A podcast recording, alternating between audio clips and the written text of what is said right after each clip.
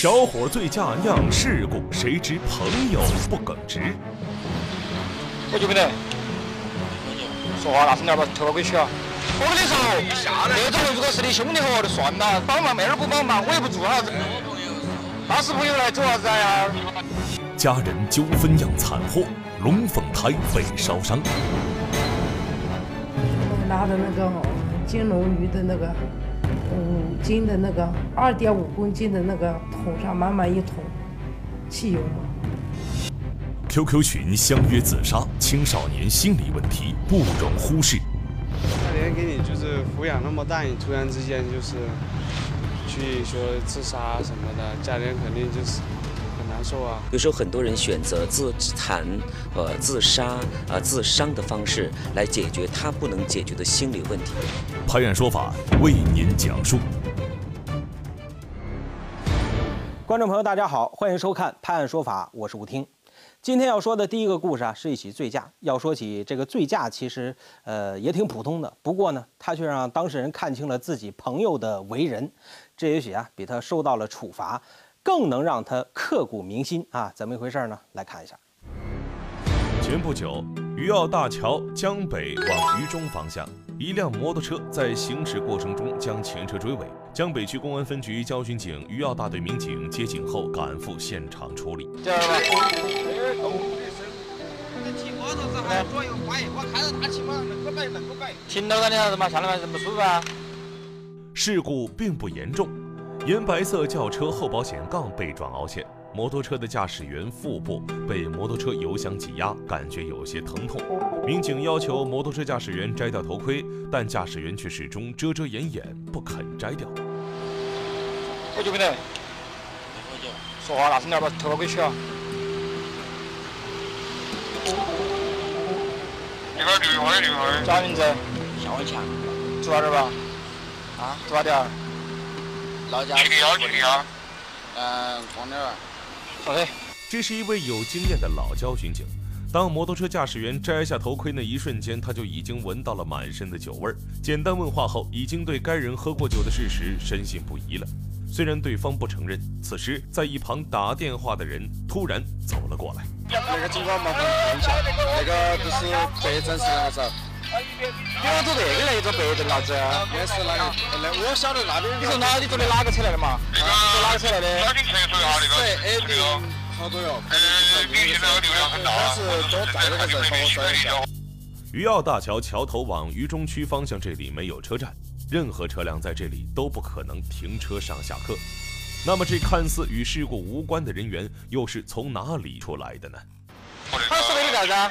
都是看你们弄那个人嘛。你我还是要喊他。我还以为说你你是到底下面那个我们走过的嘛。适当的。走过的。这个人的说辞好像是要撇开自己和这个交通事故的关系，那他到底有没有关系？其实民警心中啊早就有数了。我跟你说，那种如果是你兄弟伙就算了，帮忙妹儿不帮忙，我也不做啥子。那是朋友来做啥子呀？不耿直在那叫。不耿直的朋友多了去了。据摩托车驾驶员介绍，昨晚呐、这位朋友还和自己一起喝喝到天亮，今早为了送他上班才出的车祸。这下酒精测试是逃不过了，结果为一百三十二毫克每百毫升，涉嫌醉酒驾驶。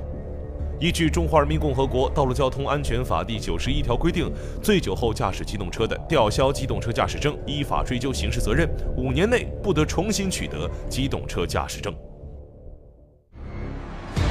您看，搭车这哥们儿还挺精明，关键时刻他和驾驶员呢划清界限了啊。只是这么做会不会让朋友有些寒心呢？接下来啊，咱们来看下一个案件。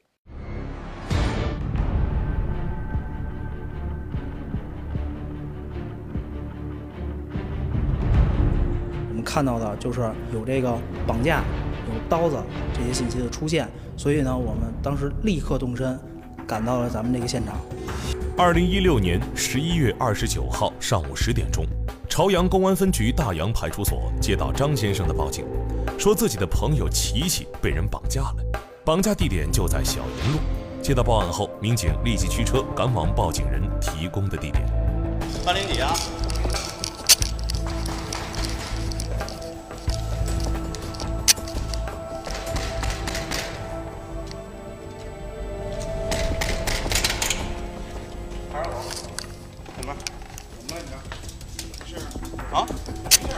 不到一分钟，房门打开了，开门的是名男子。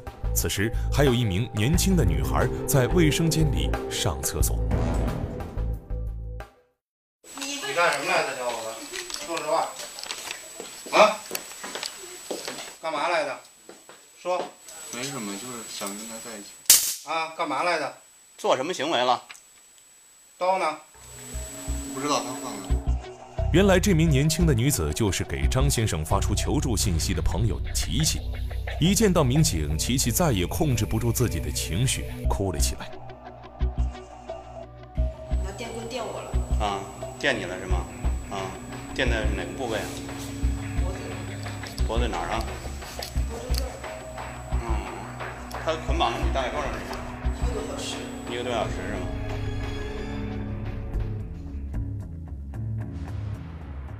琪琪今年二十岁，他告诉民警，绑架自己的就是房间里的这名男子。从凌晨三点开始到现在，已经控制自己十多个小时，不断的折磨自己，已经精神崩溃。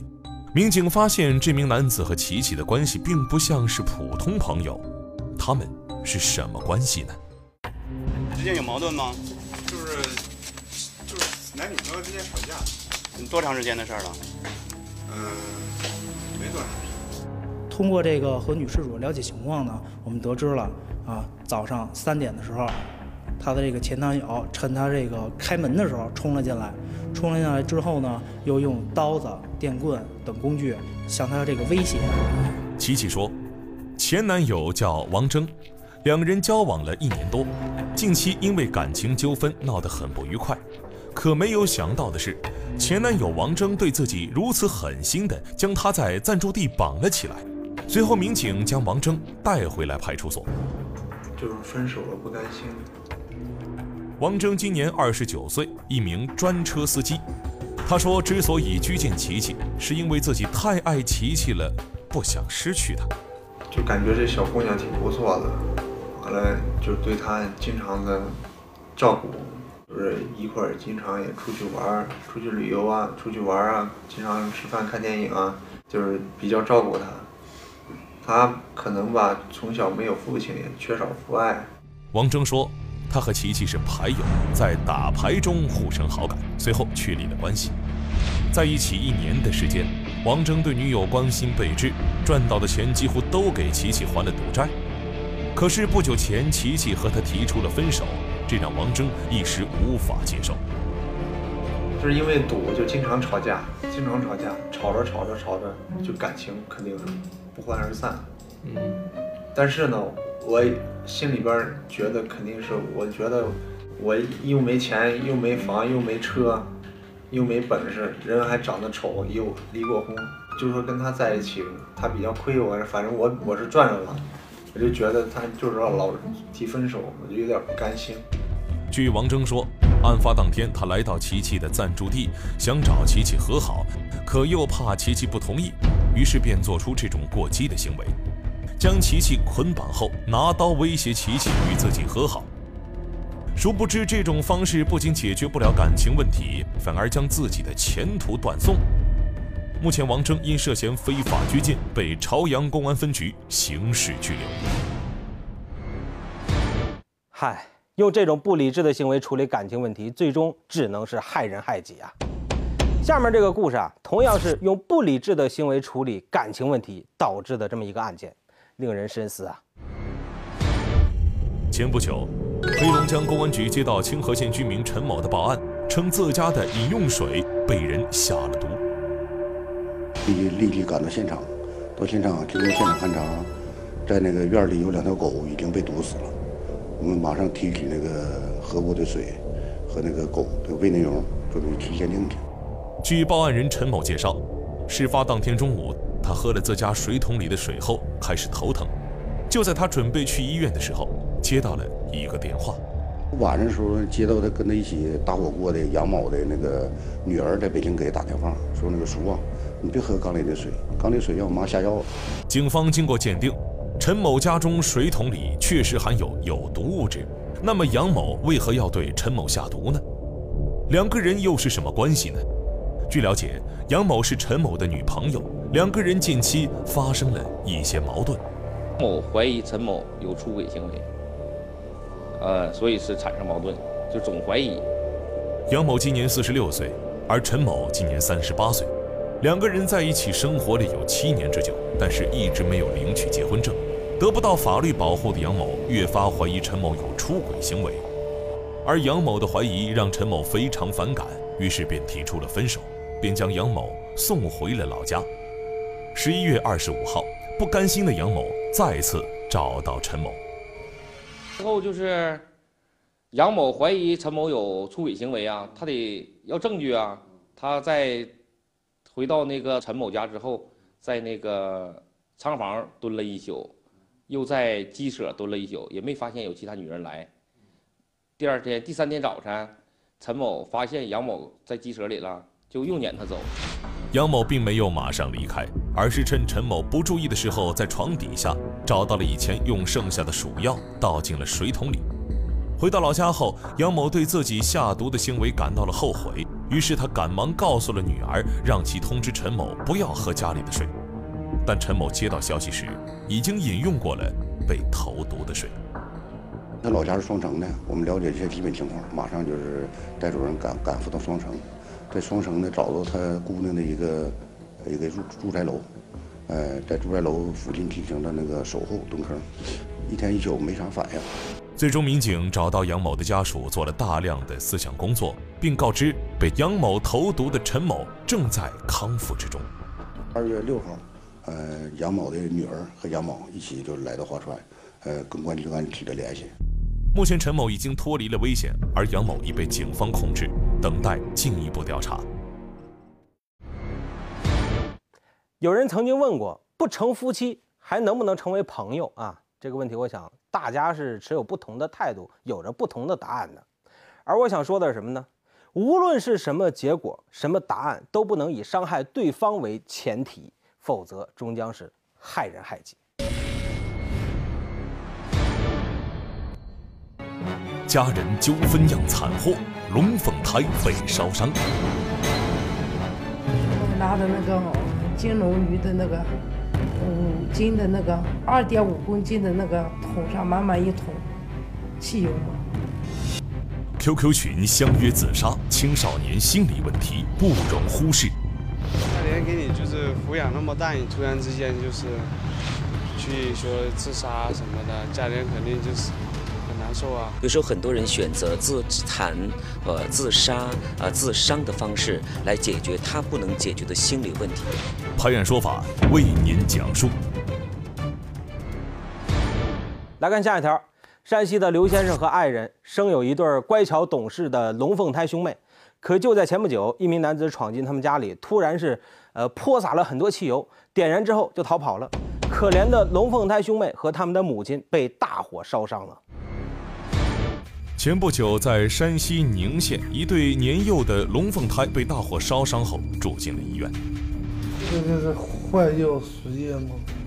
看好的差不多，再做手术。再做手术？啊，这批手术。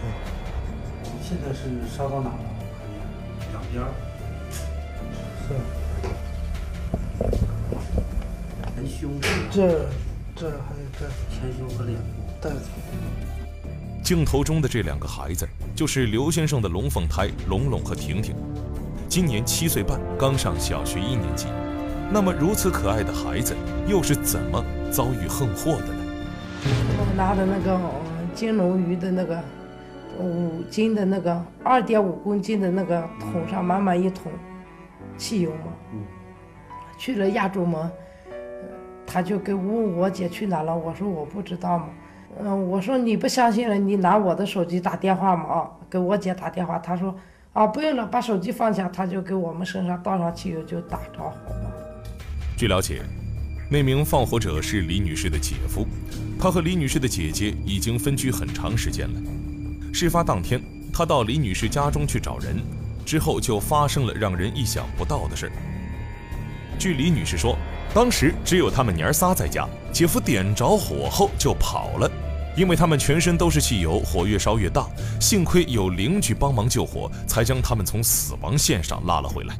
可是两个孩子却烧伤十分严重，李女士也受到了轻微伤。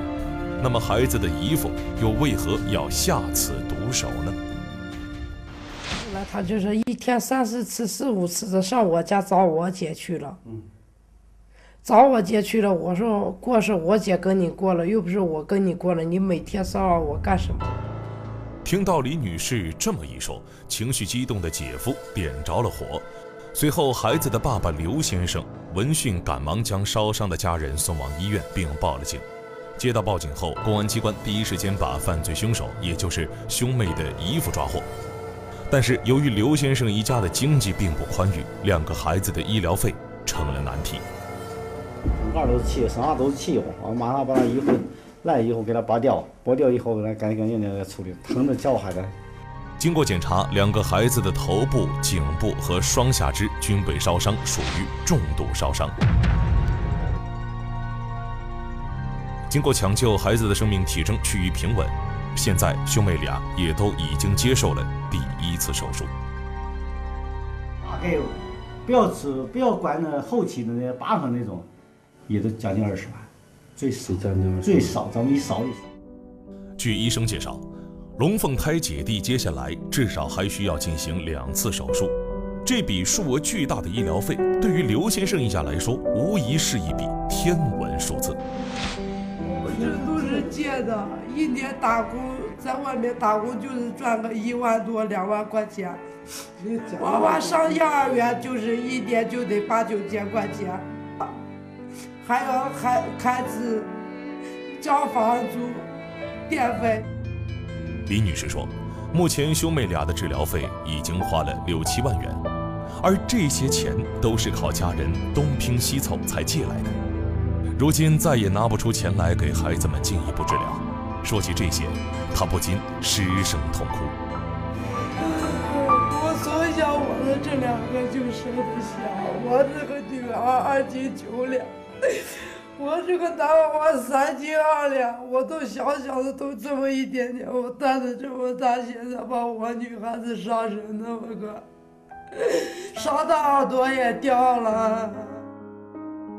由于孩子还需要进行二次手术，我们也希望更多的爱心人士能够伸出援手，帮他们一家渡过难关。目前，警方对于此案还在进一步侦办中。